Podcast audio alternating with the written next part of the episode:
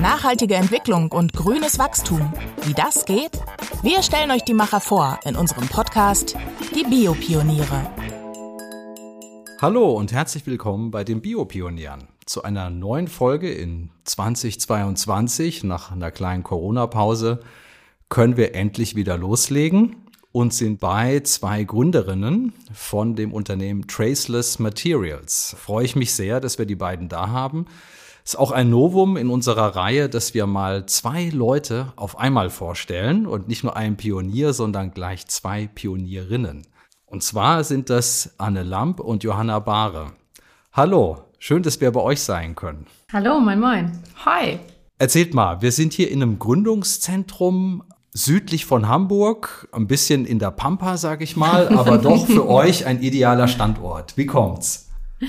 Ja, ganz genau. Also wir haben was gesucht, wo wir expandieren können, wo wir wachsen können. Wir brauchten eine Produktionshalle und ähm, wir haben natürlich auch in Hamburg gesucht, aber ja, außerhalb war es einfach einfacher und dieses Easy-Zentrum, wo wir gerade sind, das bietet alles, was wir brauchen. Schreibt sich zwar nicht so, aber es ist easy. Wir konnten hier schon echt wirklich wachsen, auch wenn wir das so selber gar nicht antizipiert hatten. Sehr gut. Man hört gleich so bestimmte äh, Begriffe heraus, Produktion, Wachsen und so. Das hängt natürlich mit dieser Start-up-Idee zusammen. Und vielleicht kommen wir da erst noch mal auf eure Rollenverteilung. Also ihr seid zwei Gründerinnen. Das ist, denke ich, auch besonders, dass sozusagen zwei Frauen sich zusammentun, ein Unternehmen gründen in diesem Bereich. Es geht ja auch um Biotechnologie. Stellt euch doch noch mal vor, wer macht was? Ja, ähm, ich bin Anne. Ich bin die technische im Bunde. Ich bin Verfahrenstechnikerin, habe äh, promoviert im Bereich der Bioökonomie oder Bioraffinerie ähm, und den Prozess hinter Traceless im Endeffekt entwickelt und ja, die Grundbausteine gesetzt für Traceless und habe im Rahmen meiner Promotion eben das Verfahren immer weiter optimiert und irgendwann eben gemerkt, die Industrie hat wirklich Interesse dahinter an diesem neuen plastikfreien Material. Ja, und in dem Zuge Johanna kennengelernt äh, und gemerkt, die Business-Expertise, die braucht man auch bei so einem Startup.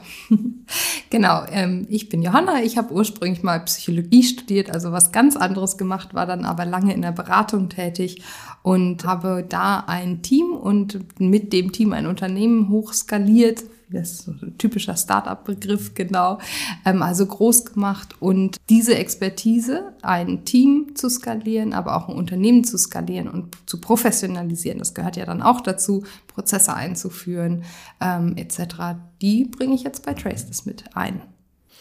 Sehr gut. Wie lange seid ihr hier an dem Standort? Wann, wann habt ihr eure Firma gegründet? Gegründet haben wir die Firma vor anderthalb Jahren, im September 2020. Und in diesem Standort sind wir seit August mit erst einer Halle und einem Büro, aber seit Januar jetzt noch eine Halle dazu und noch ein Büro dazu, weil wir eben ja das Team erweitert haben, ein Labor hier aufgebaut haben. Also genau, wir wachsen auch hier noch. Ja, man hört es schon heraus. Also das Unternehmen Traceless, die spurlosen Materialien haben jetzt schon große Fußabdrücke hinterlassen. Vielleicht klären wir mal auf, was ihr da genau macht für Materialien. Also im weitesten Sinne würde man erstmal sagen, ist eine Alternative zu Plastik. Mhm. Was macht denn diese Materialien besonders? Was wir produzieren, ist wirklich ein neues Basismaterial, was dann eben eingesetzt werden kann von unseren Kunden, von den Kunststoffverarbeitern anstelle von Kunststoff. Das ist erstmal so das, was wir machen. Und das Besondere an dem Material ist, dass es ganzheitlich nachhaltig ist. Das bedeutet, dass wir auf der einen Seite keine Lebensmittel nutzen als biobasierte Ressource, sondern eben Reststoffe. Dann und vor allen Dingen keine erdölbasierten Ressourcen nutzen. Genau. Ne? Da fängt es schon an. ja, Biobasierte Reststoffe sicher, ja. sozusagen, mhm. also nicht in Konkurrenz zur Lebensmittelindustrie, aber auch keine fossilen Ressourcen, ähm, sondern wirklich die zweite Generation Biomasse, wie man sie im Bioökonomie-Jargon gerne nennt.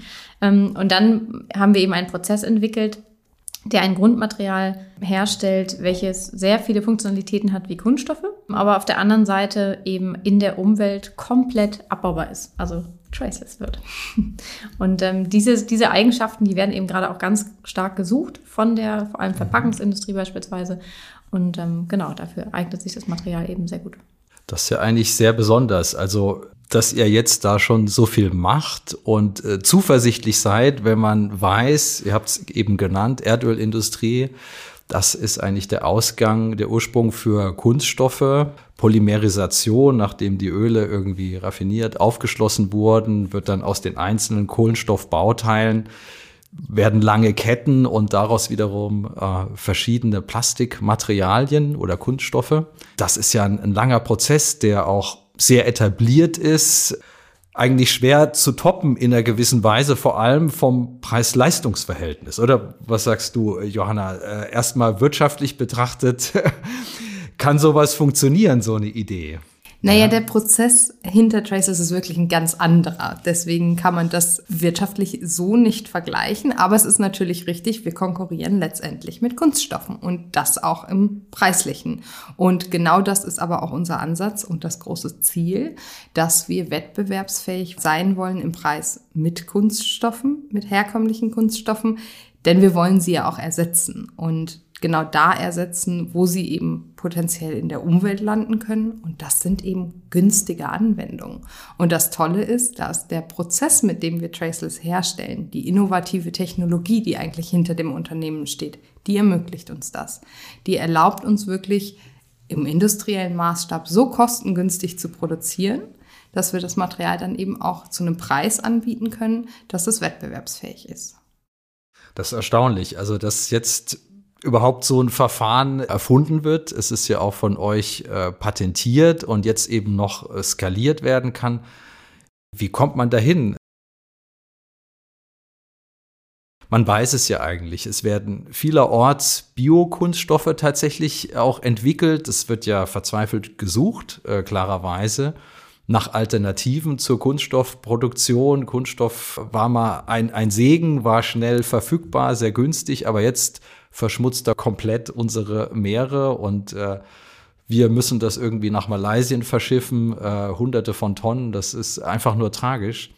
Viele Labore arbeiten an einer Alternative, aber ausgerechnet deine soll jetzt die ganz besondere Alternative sein. Das fragt man sich. Wie, was hat es damit auf sich? Wie, wie kommt es dazu? Oder wann hast du auch gemerkt im, im Studium, oh, jetzt habe ich hier was Besonderes gefunden? ja, äh, genau, da gibt es zwei Aspekte. Erstmal ist der eine Aspekt die Bioraffinerie an sich. Ne? Ich habe mich sehr, sehr lange Zeit beschäftigt mit der Bioraffinerie-Forschung, also auch aus der Wissenschaft kommt, aber auch sehr nah in der Anwendungstechnik. Ich habe andere Prozesse entwickelt mit Unternehmen zusammen und die dann hochskaliert die haben wirklich dann am Ende diese Prozesse gebaut in großen Anlagen. So, das heißt, ich habe ganz früh gemerkt, okay, wenn wir aus Biomasse irgendwas herstellen wollen, was dann Erdöl äh, basierte Produkte ersetzt, müssen wir das günstig machen. Das heißt, schon beim Prozessdesign selber, bei der Bioraffinerie-Entwicklung mhm. ähm, sozusagen, müssen wir darauf achten, dass diese Prozesse, die wir wählen, eben sehr, sehr günstig sind oder auch technisch gut skalierbar sind, schnell skalierbar sind, mhm. aber auf der anderen Seite am Ende auch knallhart einfach günstig sein müssen. Und es gibt viele Prozessschritte, die man in Wissenschaft irgendwie schön erforschen kann, die aber sich niemals rechnen werden. Und mit diesem Gedanken bin ich von vornherein daran gegangen. Ne? Ah, ja. Das ist wirklich mhm.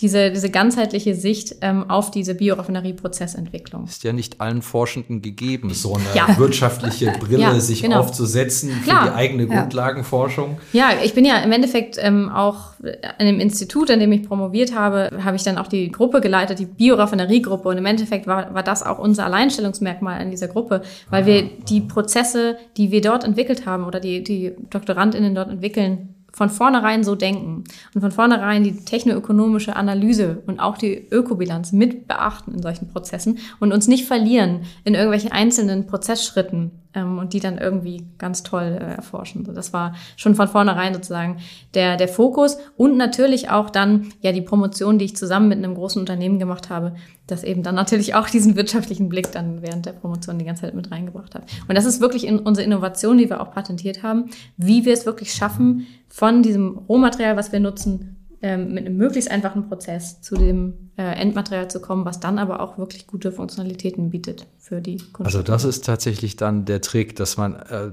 dieses Rohmaterial zu gewinnen, irgendwie aufzuschließen, ne? woraus wird das gewonnen. Ne? Agrarreststoffe ist irgendwie ein Begriff und darunter kann man ja eigentlich vieles verstehen. Getreideabfälle, könnten auch irgendwelche Nussschalen sein, alles Mögliche. Ähm, das irgendwie aufzuschließen und, sage ich mal, zu einer Masse zu verflüssigen oder so, die man weiterverarbeiten kann, das würden vielleicht doch mehr Leute schaffen. Das ist vielleicht noch nicht das Außergewöhnliche. Wo kannst du da noch mal ansetzen, sagen, okay, was sind die Ausgangsstoffe und wo ist genau dieser außergewöhnliche Clou bei dem Ganzen? Die Ausgangsstoffe sind äh, Nebenprodukte der Getreideverarbeitung. Also wenn Weizen oder Mais zu Stärke verarbeitet wird, zu Speisestärke, das, was übrig bleibt. Oder wenn Gerste zu Bier verarbeitet wird, das, was übrig bleibt. Also immer der Nicht-Stärke-Anteil vom Korn. Und den können wir nutzen. Wir haben mit einem erstmal angefangen. Das Besondere an dem Prozess ist eben äh, genau nicht nur bestimmte Fraktionen ganz toll aufzureinigen und die dann zu vermarkten, mhm. sondern wirklich Mischungen zuzulassen. Mischungen an verschiedenen Komponenten da drin zuzulassen und die zu separieren und dann neu anzuordnen in diesem Granulat. Und dann das aber auch mit dem Ziel zu machen, dass das Granulat dann bestimmte Eigenschaften hat, beispielsweise, dass es thermoplastisch verarbeitbar ist oder so weiter. Also schon das Produkt im Kopf haben, während man den Prozess designt. Das ist so ein bisschen das Besondere, aber ansonsten ist es auch keine Rocket Science, die wir machen, ehrlich gesagt, weil sonst könnte man das auch nicht so schnell hochskalieren, sondern es ist wirklich die richtigen Kombinationen wählen und das dann eben, ja, möglichst äh, gut skalierbar. Hört sich nach einem sehr praktischen Ansatz an. Ich hatte auch mal gelesen, du hast gesagt, im Grunde genommen geht ihr da auch ganz zu den Ursprüngen der Kunststoffherstellung auch äh, zurück. Ne? Also da gibt's ja so Begriffe wie Bakelit oder sowas, was ja so ein Isolationsmaterial ist, oder Zellophan, was man noch ganz von früher kennt, als so eine Art Folie, die man dann aufs Marmeladenglas gespannt hat. Ähm, das sind ja eigentlich so die Anfänge, wo man versucht hat, so eine Art Material zu gewinnen und eben aber nicht aus Erdöl, sondern da wurden auch natürliche Substanzen verwendet. Wie würdest du sagen, ist da irgendwie so eine gewissermaßen eine historische Linie da, also diesen ersten Kunststoffen, natürlichen Kunststoffen? ja, klar, genau. Damit haben wir angefangen, ne? mit Zellophan. Auch das, was wir machen, wurde in der, in einer ähnlichen Art und Weise schon berichtet aus ersten Berichten und Patenten von 1930. Also es ist irre, was da schon, teilweise wurden ja Knöpfe aus unserem Material oder was ähnlichem schon hergestellt. Ne? Das wurde dann aber abgelöst irgendwann durch die petrochemische Industrie, weil man natürlich auch aus Erdöl oder mit künstlicher Polymerisation viel mehr Funktionalitäten hinbekommt als mit Naturpolymer. Mhm. Das ist natürlich klar. Und ohne Frage, die 70, 80 Jahre Polymerforschung, die haben uns natürlich auch hierhin gebracht, wo wir jetzt sind. Ne? Allein in der mhm. Medizintechnik. Wir haben den Kunststoffen ganz, ganz viel zu verdanken. Nur wir haben es in den letzten Jahren ein bisschen übertrieben. Und wir packen alles in Kunststoffe ein auch und bringen es auch in Länder, wo es eben in die Umwelt gelangen kann. Und also 400 Millionen Tonnen im Jahr genau, circa genau, ja. von Kunststoffen werden produziert. Ganz genau, 400 Millionen Tonnen. Und von den Kunststoffabfällen, die wir jedes Jahr produzieren, landen 40 Prozent in der Umwelt. Und die müssen wir angehen. Und da haben wir uns eben jetzt zurückbesonnen auf die Back to the Roots, auf die Anfänge der Kunststoffproduktion, mhm. wo uns ja auch die EU unterstützt, weil die EU ja genau gerade so eine Direktive erlassen hat, dass bestimmte ja. Produkte wie Strohhalme und so weiter, die dürfen nicht mehr aus diesen synthetischen Polymeren oder synthetischen Kunststoffen hergestellt werden, nur noch aus Naturstoffen. Und da fallen wir zum Beispiel rein. Ja, das hört sich ausgezeichnet an. Das ist eigentlich das, was man sich ja erträumt. Tatsächlich nochmal, dass man es ganz genau macht, dieser Unterschied jetzt zu Biokunststoffen. Die brauchen ja zum Teil sehr lange, um dann doch in der Umwelt irgendwie oder ganz gezielt äh, recycelt zu werden, mit bestimmten Anlagen wieder in den Ursprungszustand einer Substanz versetzt zu werden. Bei euch mit eurem Material ist es so, das dauert nicht lang und dann äh, ist es wieder Erde. Oder wie kann ich mir das vorstellen? Traceless, genau. Richtig, weil was wir machen ist, dass wir die mm, Stoffe der Natur nehmen, die anders anordnen, so wie Papier. Papier sind Zellulosefasern, die wir anders anordnen, dann können wir es nutzen und am Ende kann es die Natur einfach so wieder verstoffwechseln. Und das machen wir auch. Wir nutzen schon diese langen Ketten, die mhm. die Natur schon produziert, weil die Mikroorganismen der Natur, die sind genau ausgerichtet auf genau diese Bindung von diesen langen Ketten diese langen Ketten, diese Polymere sind trotzdem stabil und man kann damit tolle Sachen machen, aber sie werden halt rasant schnell abgebaut in der Umwelt. Und Biokunststoffe heutzutage werden ausschließlich auch künstlich hergestellt. Also aus kleinen Einzelbauteilen werden künstlich lange Ketten gemacht, polymerisiert. Und das ist der Unterschied, weil die Natur diese Polymere dann natürlich nicht kennt und das dann deutlich langsamer geht oder eben nur in, bei 60 Grad in Industriekompostanlagen geht. Das Interessante ist ja, ihr versucht ja eigentlich auch die bestehenden Prozesse, also Herstellungsschritte von Kunststoff auch zu bedienen, in dem Sinn, dass ihr Granulat herstellt, was dann wiederum mit Maschinen wie Extrudern und sowas bearbeitet werden kann. Und bei der Kunststoffherstellung ist das auch ein kritischer Punkt. Da kommen dann Additive dazu, also Lösungsmittel und sowas, wo dann oft so ein giftiger Aspekt leider mit reinkommt. Aber mit euren Zusätzen äh, ist es eben nicht umweltschädlich. Genau, also das muss natürlich das Ziel sein, dass das Granulat in der, von der plastikverarbeitenden Industrie und der Verpackungsindustrie zum Beispiel auf den bestehenden Maschinen verarbeitbar ist. Da machen wir uns mal nichts vor. Niemand wird nur für uns, für unser Material seinen Maschinenpark anpassen. Aber natürlich ist unser Anspruch genau die ganzheitliche Nachhaltigkeit unseres Materials beizubehalten. Und das gilt für alle Additive, die wir nutzen. Das gilt natürlich auch für äh, sämtliche anderen Stoffe, die wir unter Umständen zumischen. Und ähm, da machen wir es uns nicht einfach. Da macht es sich unser Produktentwicklungsteam wirklich nicht einfach. Mhm. Anna hat es gerade schon angesprochen. Ja. Die Plastikindustrie hat 50, 70 Jahre Erfahrung darin, welche Additive gut funktionieren. Das könnten wir nutzen, aber dann würden wir, genau wie du gerade gesagt hast, unter Umständen Stoffe zumischen, die diese Nachhaltigkeit unseres Materials direkt zunichte machen würden. Und mhm. das ist, geht natürlich gar nicht.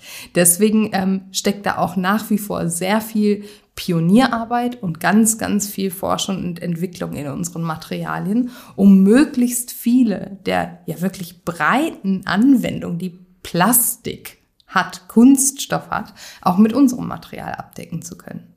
Was kann man denn aus diesem Granulat machen? Ihr habt das ja so ein bisschen auch angedeutet mit schönen Fotos auf eurer Internetseite, wo mal so ein Bonbon verpackt ist in so einem, in so einem ja, so ein bisschen beige-gelblichen äh, Folie. Vielleicht kannst du das nochmal beschreiben. Wie, wie ist dieses Material verarbeitbar, formbar? Wo wird es am Ende eingesetzt? Denn es gibt ja tatsächlich auch schon Kooperationen. Genau, das Ziel ist natürlich, das Material überall dort einzusetzen, wo Produkte potenziell in der Umwelt landen können oder eben auch, wo es keine anderen nachhaltigen Lösungen gibt. Also wo der technische Kreislauf, zum Beispiel Rezyklate, nicht funktionieren, sich nicht eignen oder einfach nicht geschlossen werden kann. Ähm, überall da wollen wir Plastik ersetzen. Und das sind viele Verpackungsanwendungen. Das sind Einmalprodukte. Wir haben gerade schon in Strohhalm gehört, der deswegen unter anderem auch ja jetzt aus Plastik und Bioplastik verboten worden ist in der EU. Also all solche Anwendungen. Und das Material selber ist ähm, zum Beispiel thermoplastisch verarbeitbar, also wirklich mhm. genau in den Prozessen, die die Plastikindustrie heute auch schon nutzt. Und ja, genau, da haben wir erste Kooperationen. Wir können noch nicht über alle sprechen, aber ja. zwei, die schon publik sind, da können wir drüber reden. Das ist zum Beispiel eine Versandtüte für den Onlinehandel, die wir mit Otto zusammen entwickeln, der Otto-Gruppe. Und auf der anderen Seite arbeiten wir zum Beispiel auch mit Lufthansa an Verpackungen, die on board, also in den Flugzeugen genutzt werden. Das ist cool, ja. Wir haben uns ja auch schon häufiger mal mit diesem Thema Plastikalternativen beschäftigt und ich erinnere mich an, an ein Thema und einen Dreh, der Spaß gemacht hat bei der Uni Hohenheim. Da waren wir an der Schwäbischen Alb und da ging es eigentlich um das Thema Bioraffinerie auf dem Bauernhof sozusagen. Also das, da hatten wir den Miscanthus gehabt wie steht denn das dazu? Also da ist ja auch ein, ein großer äh, Drive eigentlich in diese Richtung Kunststoff, Ersatzstoffe zu gehen. Wie verfolgst du das oder wie schätzt du das ein, deren Ansätze da, soweit du es kennst? Ich sage immer, wir brauchen alle Materialien. Das ist schon mal mhm. die erste, die erste Aussage, ne? weil wir haben jetzt hier uns erstmal auf einen Verarbeitungsprozess und ein Material spezialisiert. Das machen wir jetzt mhm. erstmal.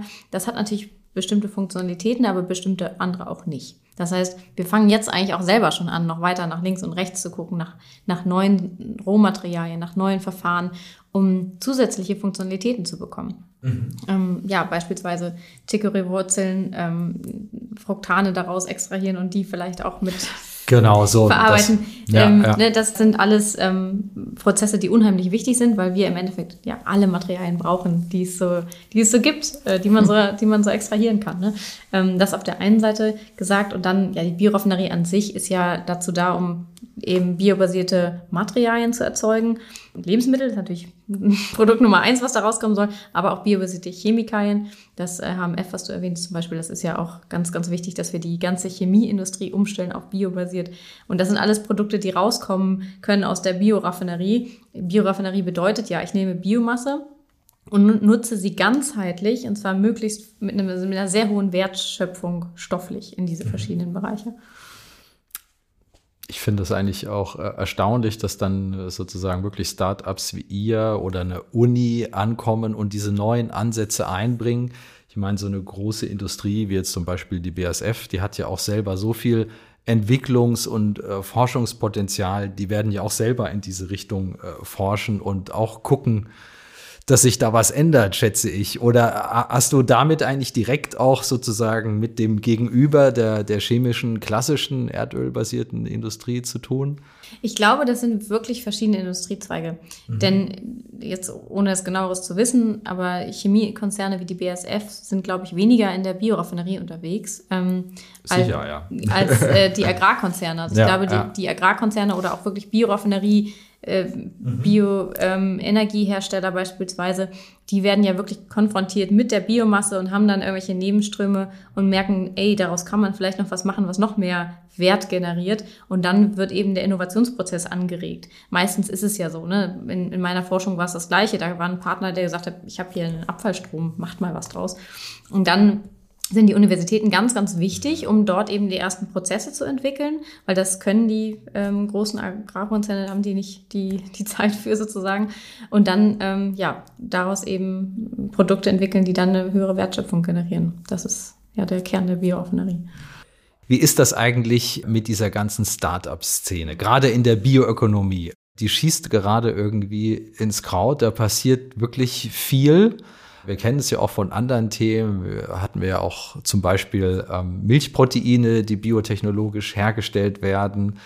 Da gibt's viele Ansätze und oft ist es ja so ein bisschen schwierig, auch in Deutschland, diese Translation, also von der Forschung dann wirklich in die Anwendung, in die Industrie zu gehen, also wirtschaftlich auch zu werden, ein Produkt draus zu machen aus seiner Methode. Wie erlebst du denn, Johanna, diese Szene und die Bewegung da? Hast du da Einblick? Wie siehst du das? Das ist eine große Frage, ne? Ja. also Dafür sind wir da. Wir stellen die großen Fragen. Die, die Szene weiß ich gar nicht so genau zu beschreiben, aber was auf jeden Fall richtig ist, es ist unglaublich viel Interesse da an Bioökonomie, Startups, Lösungen. Es ist unglaublich viel Interesse, gerade natürlich auch im Bereich des Impacts, also nachhaltigen Startups, Startups, die nachhaltige Lösungen auf den Markt bringen. Aber gerade dort, wo ein technischer Hintergrund dahinter steckt, wird es dann schnell natürlich auch schwierig. Hm. Ganz ehrlich, für ähm, zum Beispiel Investoren. Denn das zu beurteilen, dazu muss man, die Technologie dahinter zu beurteilen, da muss man schon auch ein bisschen Verständnis dafür haben. Und das ist ganz klar, dass das nicht jeder für die ganzen verschiedenen Prozesse, die es daher gibt, ähm, aufbringt. Und ähm, auf der anderen Seite ist es natürlich auch so, so eine Technologie wie die unsere hochzuskalieren, ist ehrlicherweise nicht ganz günstig. Und auch mhm. das ja. ist natürlich eine Herausforderung. Also ihr habt äh, Venture Capital auch bekommen und jetzt nochmal die EU, also von vielen Seiten. Das braucht man auch, oder? Sonst äh, kommt man gar nicht dahin zu sagen, irgendwie, ja, wir, wir können wirklich laufend produzieren und auch für so große Kunden entsprechend Stückzahlen oder Mengen überhaupt herzustellen. Ne? Genau, das ist für die Kunden, aber generell die Plastikproduzierende äh, Industrie produziert in Masse. Das ist eine Massenindustrie und genau da wollen wir rein, da wollen wir hin. Und solche Anlagen zu bauen, ist nicht günstig. Und genau deswegen haben wir sehr früh ähm, Venture Capital aufgenommen, genau um unsere erste Pilotproduktionsanlage bauen und finanzieren zu können. Ähm, haben jetzt von der EU auch Förderungen bekommen, genau weil eben großes Interesse an dem Thema ist. Aber wir werden auch weitere finanzielle Unterstützung durch Investoren brauchen, um weiter hochskalieren zu können. Wie ist das denn jetzt eigentlich, wenn ich euch so gegenüber sitze? Zwei Gründerinnen, ja, auf einmal in einem Team.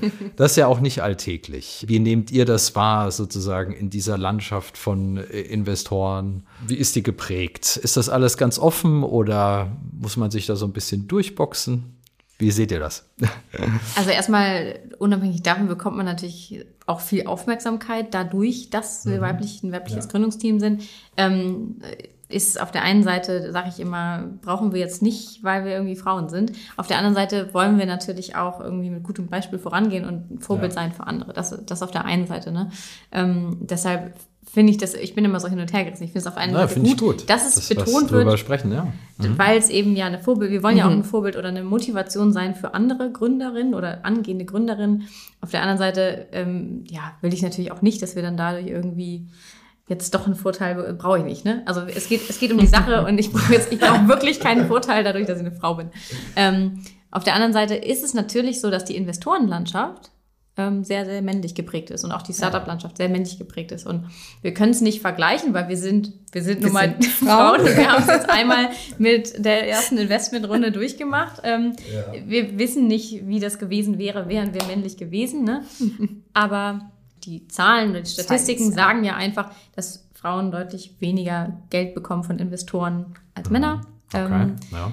Und ich kann mir vorstellen, dass es bestimmt daran liegt, dass eben die Investorenlandschaft auch sehr männlich geprägt ist und dass, ich meine, ja, man mhm. gibt denjenigen eher Geld, die irgendwie ähnlich zu einem sind. Das ist ja auch wissenschaftlich nachgewiesen.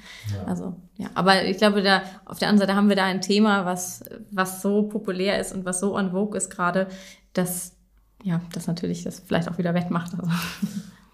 Ja, aber es ist doch interessant, darüber Gedanken zu verlieren. Also, uns interessiert ja eben auch tatsächlich, wie, wie Forschung eigentlich in die Anwendung kommt. Und ja, bei, bei bioökonomischen Themen ist es ja so, die, die, die sind ja dann doch näher dran am Verbraucher, ob das jetzt Verpackung bei euch ist oder irgendwelche Lebensmittel oder mit Heuschrecken was machen oder so. Da gibt's ja so viele ähm, Aspekte.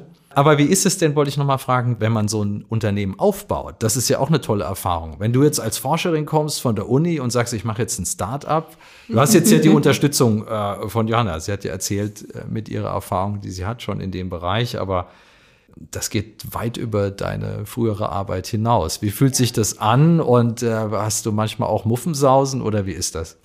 Ja, klar. Ähm, aber das gehört dazu und man muss sich, ich, ich sage immer, man muss sich an die Ungewissheit gewöhnen. Mhm. Und dass, dass man das startet als Wissenschaftlerin, das ist überhaupt nicht äh, normal. Und das ist überhaupt nicht gang und gäbe, vor allen Dingen nicht in Deutschland. Das ist, mhm. wenn ich mir die Kolleginnen angucke, die ich an dem Institut hatte, diesen Schritt zu gehen, das ist total abnormal. Also da gucken dich alle an, ja, mit Unverständnis. und mir wurde tatsächlich auch schon hinterhergerufen, du wirfst deine Karriere weg. Und also solche Sachen, weil man einfach in die Ungewissheit geht und der klassische Weg ist, als Verfahrenstechnikerin zur BASF zu gehen. Ja. Das ist wirklich in Deutschland so eine Mentalität oder so eine Atmosphäre, die, die ja, vor allem wenn man dann ne, Frau Anfang 30 ist, dann sollte man das erst recht nicht machen, so ungefähr. Also das ist, und, und dann ist man dazu noch als Wissenschaftlerin natürlich sehr darauf gepolt, wenn man irgendwas erfindet, dass irgendwie, ja, ich könnte in Papern veröffentlichen oder ich könnte, ja. ja, keine Ahnung, daraus noch eine Dissertation schreiben, aber der, der Weg zu gehen, hey, ich könnte das auch kommerzialisieren, der wird einfach auch nicht gelehrt, der wird einem nicht in die Köpfe reingebracht. Ja, mit euch wird sich das vielleicht ändern. Vielen Dank, Anne, vielen Dank, Johanna. War super spannendes Gespräch. Ich hoffe, Traceless Materials, da werden noch viele weitere Gründerinnen in eure Fußstapfen treten, sozusagen. Das hoffen wir auch. Und äh, ja, dann freue ich mich und lade euch ein, euch den Film anzugucken natürlich, das Porträt über die beiden und die Prozesse, soweit sie nicht geheim sind, natürlich beleuchten. Und dann sage ich vielen Dank, tschüss und auf Wiedersehen. Bis zum nächsten Mal bei den Biopionieren. Die Biopioniere, der Podcast über nachhaltige Entwicklung und grünes Wachstum. Mehr zum Thema, weitere Podcast-Folgen und spannende Videos auf bioökonomie.de.